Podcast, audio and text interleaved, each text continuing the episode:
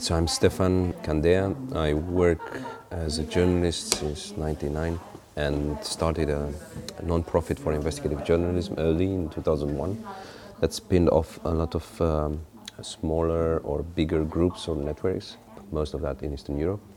Our main activity was related to investigate or organized crime in the region.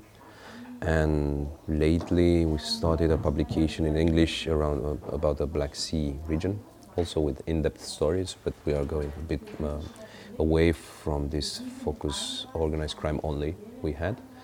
Uh, we do uh, still work non-profit, and um, part of our jobs um, is uh, freelancing. So working with Western media, not freelancing inside the country. That doesn't exist, doesn't work. And another thing we started uh, recently, a few years ago, is uh, experimental laboratory for journalism where we basically um, got out of the journalism box and started to talk to people who are in different other fields connected activists, uh, uh, lawyers, designers, coders, um, you name it, and um, university.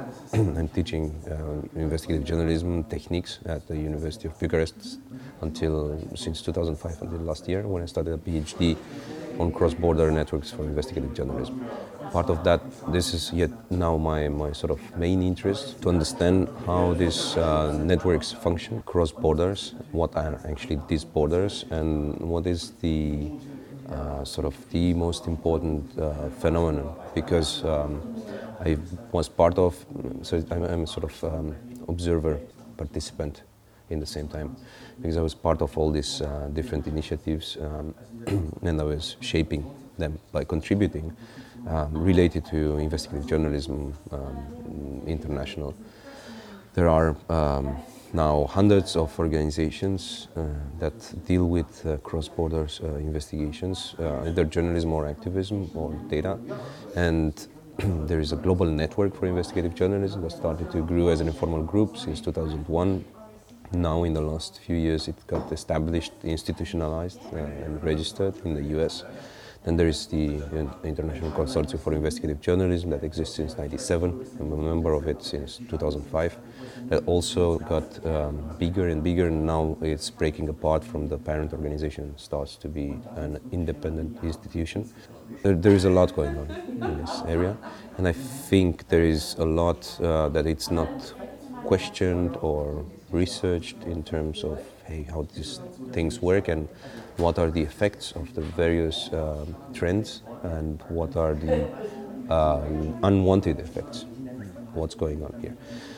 I think there is a lot of uh, goodwill in this uh, area, and uh, this is being a mantra of the people I've met in the last 20 years uh, that the world is globalized in terms of business and in terms of organized crime and in terms of money and so on, but the law enforcement, for instance, and the journalists don't follow up, don't have the means to follow up. In the journalism niche, this investigative journalism, that was ongoing, this discussion. We need to do sort of to go away from the tra- traditional media because that has the limitations ingrained in the, in the system, in the economic system they function on, and start this, this uh, new structures, non-profit structures that are the, the solution uh, for the lack of sort of globalized knowledge, let's say.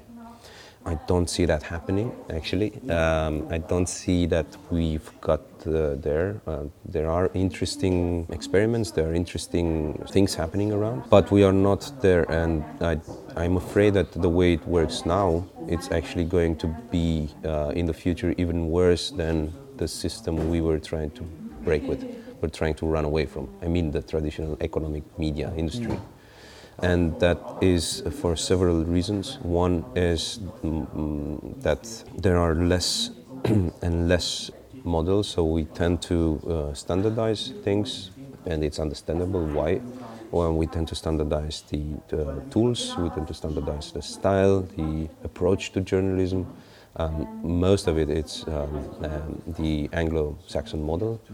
Uh, we tend to standardize the uh, financial um, models and structure and organizations and globalize this, which means we are totally not sensitive at potential different existing models in all these fields financial, social, political, cultural, and so on.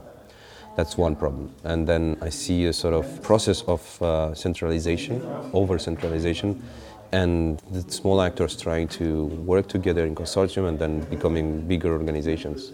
Basically, a few big actors and uh, less and less smaller actors, which is a natural phenomenon. I mean, uh, it happens in all other fields. It's not something related to journalism or investigative journalism.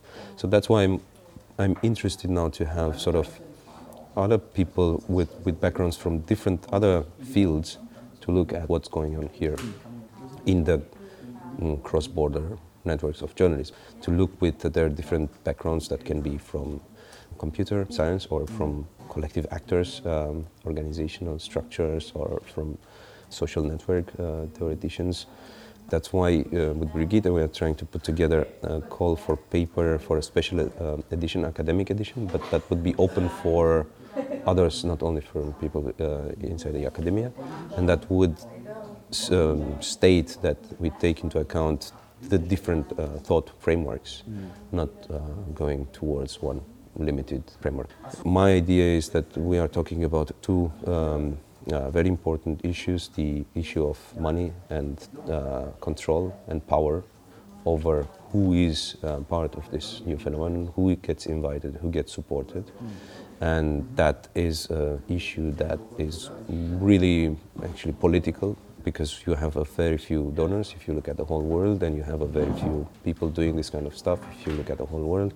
Then uh, you have a very few topics that are uh, investigated you know, with this huge power of a lot of people looking at it for a long time.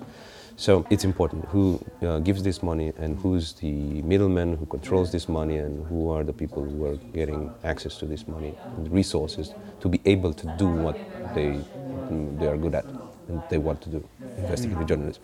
Second thing is this border issue that it's been discussed in the, in workshop with different perspectives. My perspective on the borders that are that's supposed to be crossed are not only the national borders, which um, in the European context now it's a totally different history than 20 years ago. We don't have so many national borders for us, but for others who want to come from the outside.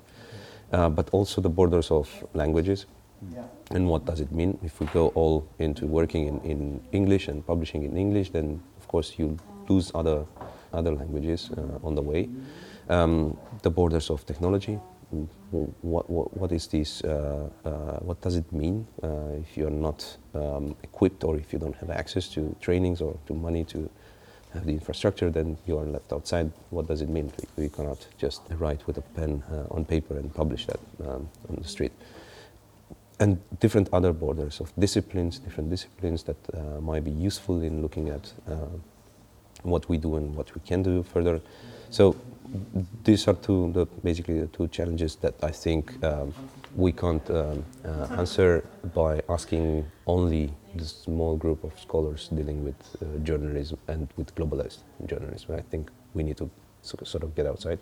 That's why we prepare a call for proposal that would be more accessible also to the outside public, so we intended to publish it outside, uh, not only in the academic journals, but also outside the academic journals.